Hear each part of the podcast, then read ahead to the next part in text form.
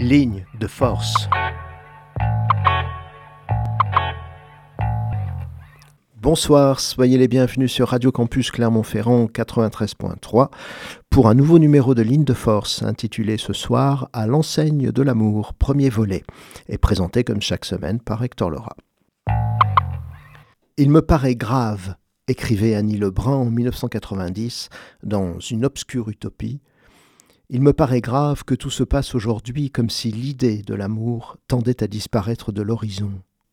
Car avec elle, c'est la plus exacte mesure de notre liberté encore inconnue que nous sommes en train de perdre.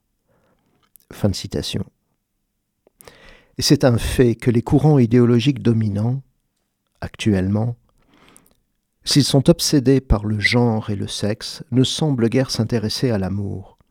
L'amour serait-il suspect, à leurs yeux, d'incarner un modèle spécifiquement hétéro, donc fasciste?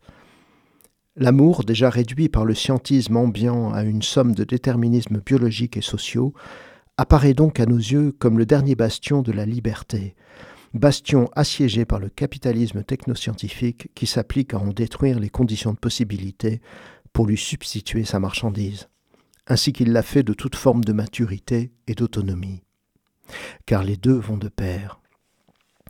Aussi, Michel Houellebecq avait-il raison d'écrire en 2019 dans Sérotonine que, je cite, Le monde social est une machine à détruire l'amour. Fin de citation. Mais l'une des caractéristiques de la civilisation de l'Europe occidentale est d'avoir montré depuis l'Antiquité grecque jusqu'à la Réforme et après que l'amour constitue un fondement anthropologique autrement fécond que la pseudo-identité sexuelle manufacturée qu'on prétend nous imposer aujourd'hui sur la base d'un mélange morbide de puritanisme et de dépravation, et qui confisque la liberté d'expression au nom de la tolérance, ni la liberté de tous sous prétexte de combattre pour les droits de quelques-uns. Pour ce premier volet placé sous le signe d'Eros, je vous propose de revenir à une définition de l'amour en forme d'éloge ou d'hymne qui féconda la civilisation occidentale et continue de féconder ce qu'il en reste dans le cœur de ceux dont l'absolutisme sexuel marchand n'étanche pas et ne pourra jamais étancher la soif d'absolu et de liberté. Voici ce qu'écrivait Saint Paul dans la première lettre aux Corinthiens, chapitre 13, versets 1 à 13, le texte est celui de la traduction œcuménique de la Bible, dite Bible Tob. Quand je parlerai en langue, celle des hommes et celle des anges, s'il me manque l'amour, je suis un métal qui résonne, une cymbale retentissante. Quand j'aurai le don de prophétie, la science de tous les mystères et de toute la connaissance, quand j'aurai la foi la plus totale, celle qui transporte les montagnes. S'il me manque l'amour, je ne suis rien. Quand je distribuerai tous mes biens aux affamés, quand je livrerai mon corps aux flammes, s'il me manque l'amour, je n'y gagne rien. L'amour prend patience, l'amour rend service, il ne jalouse pas, il ne plastronne pas, il ne s'enfle pas d'orgueil, il ne fait rien de laid, il ne cherche pas son intérêt, il ne s'irrite pas, il n'entretient pas de rancune, il ne se réjouit pas de l'injustice, mais il trouve sa joie dans la vérité. Il excuse tout, il croit tout, il espère tout, il endure tout. L'amour ne disparaît jamais. Les prophéties, elles seront abolies. Les langues, elles prendront fin. La connaissance, elle sera abolie. Car notre connaissance est limitée, et limitée notre prophétie. Mais quand viendra la perfection, ce qui est limité sera aboli. Lorsque j'étais enfant, je parlais comme un enfant, je pensais comme un enfant, je raisonnais comme un enfant. Devenu homme, j'ai mis fin à ce qui était propre à l'enfant. À présent, nous voyons dans un miroir et de façon confuse. Mais alors, ce sera face à face. À présent, ma connaissance est limitée. Alors je connaîtrai comme je suis connu. Maintenant, donc, ces trois-là demeurent. La foi, l'espérance est l'amour. Mais l'amour est le plus grand. Abstraction faite de l'aspect théologique, qui n'est pas le sujet ce soir, mais le sera peut-être un autre soir, la primauté de l'amour se justifie pour nous, ne serait-ce que par ses vertus, et parce que, comme on va le voir, il englobe l'érotisme et la sexualité, tandis que la réciproque n'est pas vraie.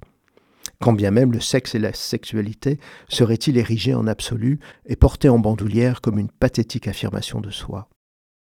À contre-courant de cette tendance très répandue, et comme pour illustrer la possibilité d'une véritable reconquête de soi et de la sexualité par l'amour, Voici un extrait du dernier roman de Michel Houellebecq, Anéantir, publié en début de cette année 2022 chez Flammarion. La scène se passe entre Aurélien et Marise. Aurélien est le fils d'Édouard, hospitalisé dans un service EVC-EPR suite à un AVC. Marise est l'aide-soignante qui s'occupe d'Édouard, devenu paraplégique. La montée vers Solutré était bien aménagée avec des escaliers et des rampes euh, lors de quelques passages raides. C'était une demi-heure d'une marche facile sous un azur limpide, avec juste quelques petits nuages mignons. À peu près à la moitié de la montée, il passa son bras sous le sien. À chaque pas qu'ils firent ensuite, Aurélien eut l'impression qu'ils tombaient l'un vers l'autre en même temps qu'ils se rapprochaient du sommet. Est-ce que c'était cela l'amour? Si c'était le cas, c'était une chose bizarre et paradoxalement facile. C'était une chose en tout cas qu'il n'avait jamais connue. Il ne se rendait même pas compte qu'il était en train de la séduire, simplement en la traitant comme une personne intelligente, accessible à la culture, et pas comme une pauvre petite aide-soignante africaine, ce qu'elle était par ailleurs. Marise était venue seule du Bénin. Elle n'avait aucune famille en France et elle commençait à en avoir un peu marre. Elle avait couché avec quelques types depuis son arrivée, mais aucun ne l'avait traité comme ça. Jamais. Aucun ne ressemblait à Aurélien.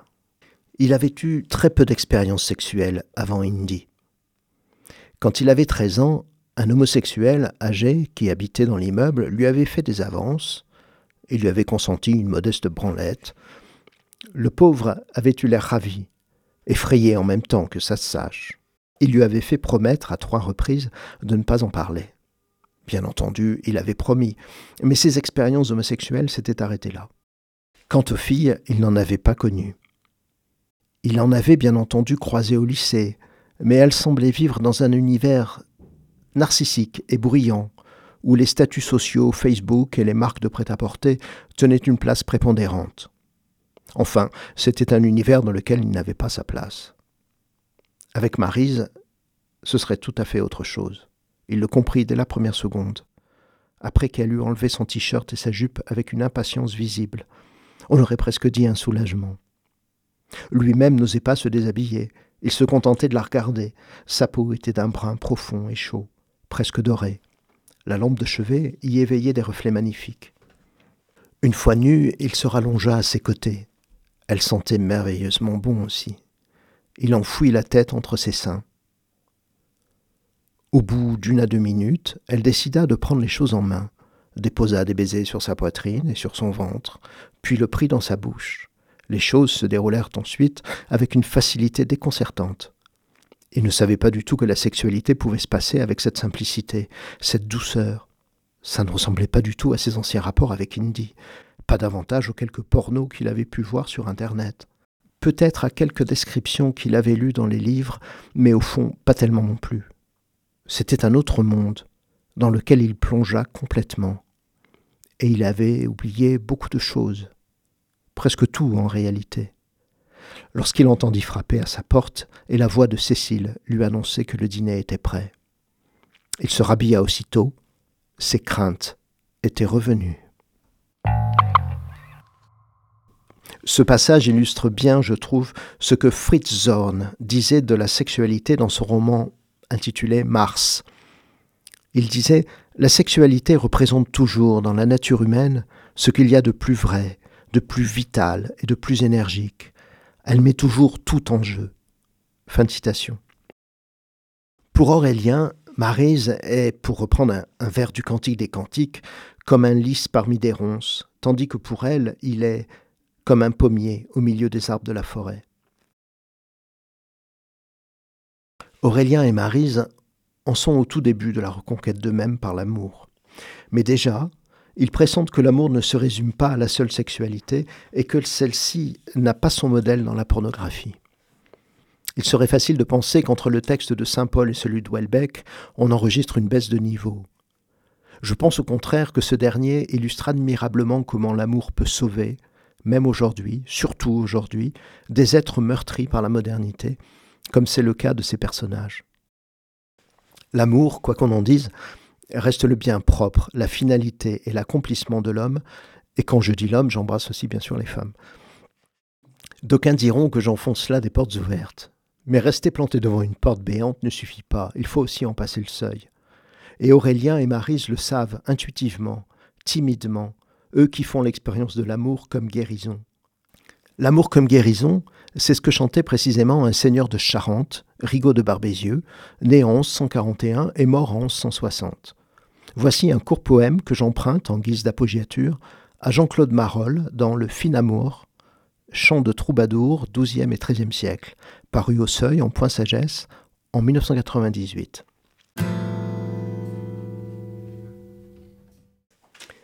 Telle la lionne, féroce qui rage, de voir son lionceau morné, sans souffle, sans vie, et par son rugissement le fait revivre et se dresser. Ainsi fait pour moi, madame, et l'amour, jusqu'à me guérir de ma douleur. Quand on a que l'amour, à s'offrir au partage au jour du grand voyage qu'est notre grand amour.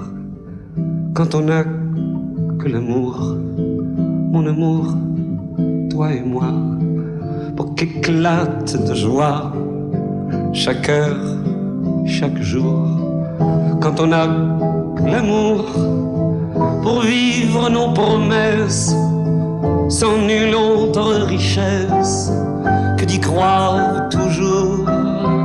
Quand on n'a que l'amour pour meubler de merveilles et couvrir de soleil la laideur des faubourgs. Quand on n'a que l'amour pour unique raison, pour unique chanson et unique secours. Quand on n'a que l'amour pour habiller matin, pauvres et malandrins de manteaux de velours, quand on n'a que l'amour à offrir en prière pour les monts simple troubadour, quand on n'a que l'amour à offrir à ceux-là dont l'unique combat est de chercher le jour. Quand on n'a que l'amour pour tracer un chemin et forcer le destin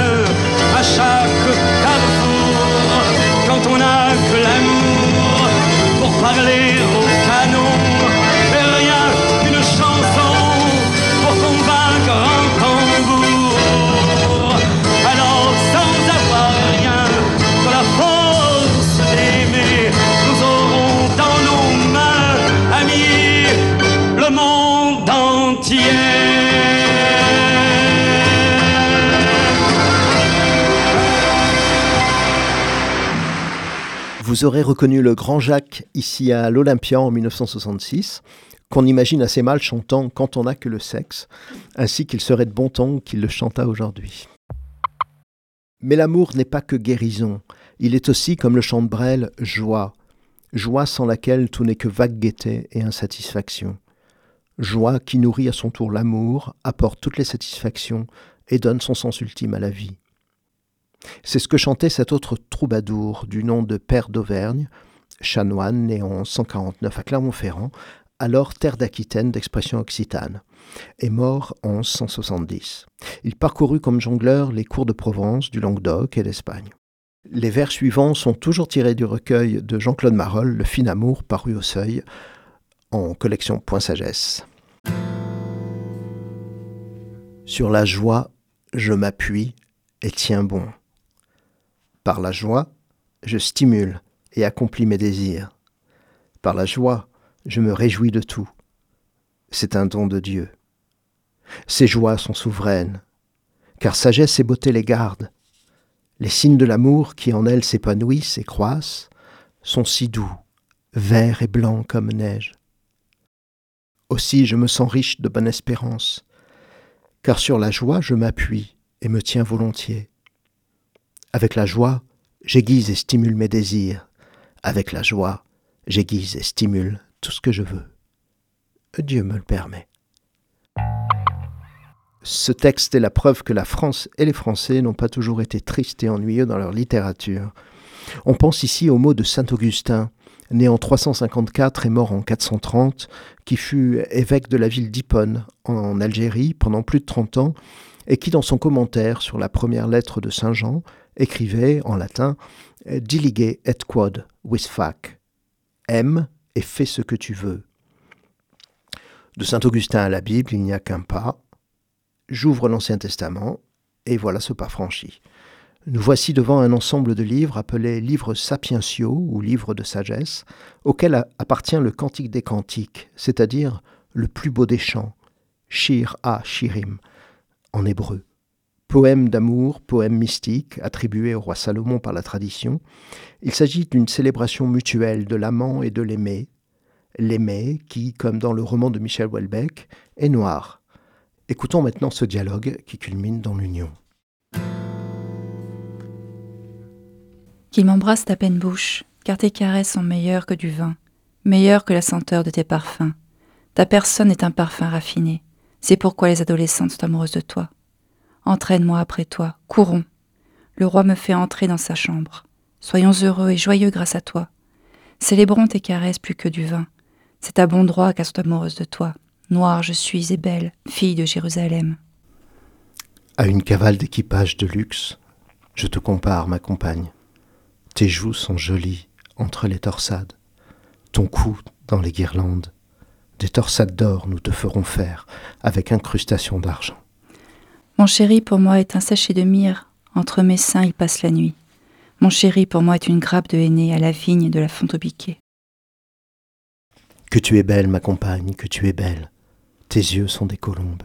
Que tu es beau, mon chéri, combien gracieux, combien verdoyante est notre couche, les poutres de notre maison sont des cèdres et nos lambris les genévriers. Comme un lys parmi les ronces, telle est ma compagne parmi les filles. Comme un pommier au milieu des arbres de la forêt, tel est mon chéri parmi les garçons. À son ombre, selon mon désir, je m'assieds, et son fruit est doux à mon palais. Il me fait entrer au cabaret, mais son enseigne au-dessus de moi est amour. Restaurez-moi avec des gâteaux de raisin, soutenez-moi avec des pommes, car je suis malade d'amour. Sa gauche est sous ma tête et sa droite m'enlace. Je vous en conjure, fille de Jérusalem, par les gazelles ou par les biches de la campagne, n'éveillez pas, ne réveillez pas mon amour, avant son bon vouloir. J'entends, mon chéri, le voici, il vient, sautant par-dessus les monts, bondissant par-dessus les collines, mon chéri comparable à une gazelle, à un fan de biche. Le voici, il s'arrête derrière notre mur, il regarde par la fenêtre, il épie par le treillis. Mon chéri chante et me dit. Debout, toi, ma compagne, ma belle, et viens-t'en. Car voici que l'hiver passe, la pluie cesse, elle s'en va. On voit des fleurs dans le pays, la saison de la chanson arrive, et on entend dans notre pays la voix de la tourterelle. Le figuier mûrit son fruit vert, et les cèpes en bouton donnent leur senteur. Debout, toi, ma compagne, ma belle, et viens-t'en. Ma colombe au creux d'un rocher, au plus caché d'une falaise, fais-moi voir ton visage, fais-moi entendre ta voix, car ta voix est agréable et ton visage est joli. Mon chéri est à moi et je suis à lui, qui paie parmi les lys. Que tu es belle, ma compagne, que tu es belle. Tes yeux sont des colombes à travers ton voile, ta chevelure est comme un troupeau de chèvres, dégringolant du mont Galaad. Tes dents sont comme un troupeau de bêtes à tondre qui remontent du lavoir. Comme un ruban écarlate sont tes lèvres, comme la tranche d'une grenade est ta tempe à travers ton voile. comme la tour de David et ton cou bâti pour des trophées. Tes deux seins sont comme deux fans, jumeaux d'une gazelle qui pèse parmi les lys. Tu es toute belle, ma compagne. De défaut, tu n'en as pas. Je suis une fontaine de jardin, un puits d'eau courante ruisselant du Liban. Éveille-toi, Aquilon, viens au temps. Fais respirer mon jardin, et que ces baumes ruissellent, que mon chéri vienne à son jardin et mange les fruits de choix. Tu es belle, ma compagne, comme Tirsa, jolie comme Jérusalem, terrible comme ces choses insignes. Détourne de moi tes yeux, car eux m'ensorcellent. Ta chevelure est comme un troupeau de chèvres dégringolant du Galaad. Tes dents sont comme un troupeau de brebis qui remontent du lavoir. Elle est unique, ma colombe, ma parfaite. Elle est unique pour sa mère, brillante pour celle qui l'enfanta. Les filles la voient, elles la disent heureuse. Les reines et les maîtresses, elles font son éloge. Je ne reconnais pas mon propre moi. Il me rend timide, bien que fille de nobles gens. Je suis à mon chéri, et vers moi est son élan. Viens, mon chéri, sortons à la campagne, passons la nuit au village. De bonne heure, aux vignes, allons voir si le cep bourgeonne, si le bouton s'ouvre, si les grenadiers fleurissent. Là je te donnerai mes caresses. Les pommes d'amour donnent leur senteur, et à nos ouvertures sont toutes sortes de fruits de choix. Nouveaux, anciens aussi, mon chéri, je les réserve pour toi. Fort comme la mort est amour, inflexible comme enfer et jalousie. Ces flammes sont des flammes ardentes, un coup de foudre sacré. Les grandes eaux ne pourraient éteindre l'amour, et les fleuves ne le submergeraient pas. Si quelqu'un donnait tout l'avoir de sa maison en échange de l'amour, à coup sûr on le mépriserait. Je suis un rempart, et mes seins sont vraiment des tours, alors j'existe à ses yeux comme celle qui rencontre la paix. C'était Ligne de Force, une émission présentée par Hector Laura tous les jeudis à 18h sur Radio Campus 93.3. Elle était consacrée ce soir à l'amour. Technique et mise en onde Mayol, assistante à la programmation ce soir Gaëlle Sainte-Marie, qui a également lu avec moi l'extrait du Cantique des Cantiques. Vous pouvez retrouver cette émission ainsi que les numéros précédents sur campus-clermont.net. Passez une bonne soirée, une bonne semaine à toutes et à tous sur Terre et sur Radio Campus.